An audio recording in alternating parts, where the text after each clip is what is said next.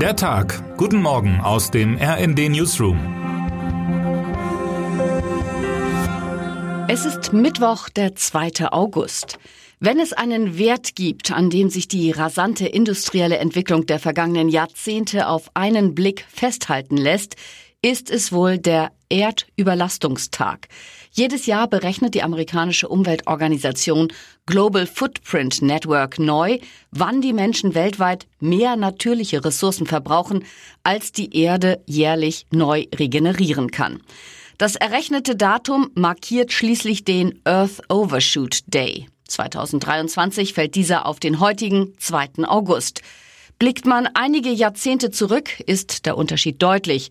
Vor 20 Jahren etwa lag der Tag noch im September, 1993 noch im Oktober und 1970 fiel er sogar auf den 29. Dezember. Die Ressourcen der Natur reichten also fast für das gesamte Jahr aus. Mittlerweile hat sich das deutlich gewandelt. 1,7 Erden wären nötig, um Rohstoffe, Trinkwasser und Nahrungsmittel wieder produzieren und Verschmutzung und CO2-Emissionen absorbieren zu können. Würden alle Menschen weltweit so leben wie wir in Deutschland, würde der Erdüberlastungstag sogar schon auf den 4. Mai fallen.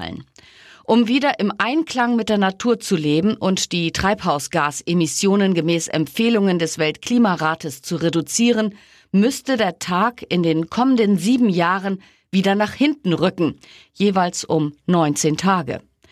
Die Möglichkeiten, seinen kleinen Teil dazu beizutragen, sind vielfältig, von Solaranlagen auf dem Dach bis hin zur Wärmepumpe. Aber auch klimafreundliche Mobilität kann die Natur entlasten. Die Hoffnungen waren daher groß, als vor vier Jahren in Deutschland die ersten E-Scooter-Anbieter an den Start gingen. Von der Euphorie ums Zeitalter der Mikromobilität, wie es Ex-Verkehrs- und Mautminister Andreas Scheuer CSU versprach, ist allerdings wenig übrig geblieben. In Paris werden die Leihroller verbannt und auch in Deutschland sind die Flitzer mit dem Akku wenig beliebt. In einer Umfrage in Berlin werden sie in etwa so gern gesehen wie Stadttauben. Und wie sehr man diese in den Städten haben möchte, davon zeugen zahlreiche Vogelspikes auf Gebäuden, Mauervorsprüngen und Bahnhofslaternen. Aber sind die Roller nun nützlich oder doch nicht? Mein Kollege Maximilian König hat sich auf eine datengestützte Spurensuche begeben. Die Vorrunde bei der Fußball-WM in Neuseeland und Australien neigt sich derweil dem Ende zu. Heute stehen die finalen Entscheidungen in Gruppe F und G bevor. Im Fokus dabei die brasilianische Nationalmannschaft. Diese steht nach zwei Spielen bisher nur auf Platz drei in ihrer Gruppe und damit vor dem Ausscheiden. Für Brasiliens Ausnahmespielerin Marta wäre es ein eher unwürdiger Abschied. Die 37-jährige Stürmerin, die bereits in fünf Weltmeisterschaften getroffen hat, hat den WM-Titel noch nie gewonnen. Brasiliens Frauenmannschaft ist noch WM-titellos. Um die Chance zu erhalten, braucht die Seleção heute um 12 Uhr am besten einen Sieg gegen Jamaika.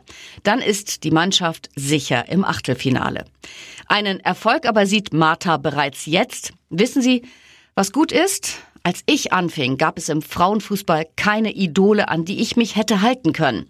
Das ist jetzt anders, sagte sie gestern.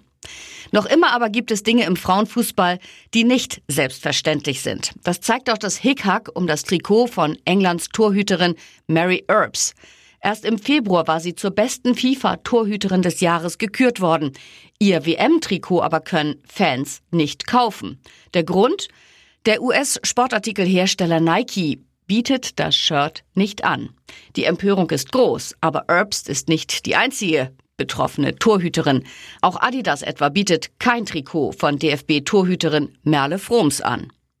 Die Torfrau der deutschen Elf dürfte mit ihren Gedanken derweil woanders sein. Heute geht das Team von Trainerin Martina Voss-Tecklenburg ins Abschlusstraining vor der entscheidenden Partie gegen Südkorea am Donnerstag. Termine des Tages. Papst Franziskus reist heute zum Weltjugendtag der katholischen Kirche nach Lissabon. In der portugiesischen Hauptstadt trifft das Oberhaupt der katholischen Kirche unter anderem Staatspräsident Marcelo Rebelo de Sousa. Das Statistische Bundesamt veröffentlicht heute neue Zahlen zur Kindeswohlgefährdung in Deutschland im vergangenen Jahr. 2021 waren die Zahlen nach einem Höchststand im ersten Corona-Jahr wieder leicht gesunken. Wer heute wichtig wird. Heute soll es starten, das Wacken Open Air 2023. Das Wetter allerdings macht den Fans zu schaffen. Viel Regen setzte den Campingplätzen weiter zu, sodass die Veranstalter entschieden, bis Ende des Festivals keine Fahrzeuge mehr auf das Gelände zu lassen. Und jetzt wünschen wir Ihnen einen guten Start in diesen Tag. Text Sabine Gurol, am Mikrofon Laura Mikus und Christiane Hampe. Mit rnd.de, der Webseite des Redaktionsnetzwerks Deutschland, halten wir Sie durchgehend auf dem neuesten Stand. Alle Artikel aus diesem Newsletter finden Sie immer auf rnd.de slash der Tag.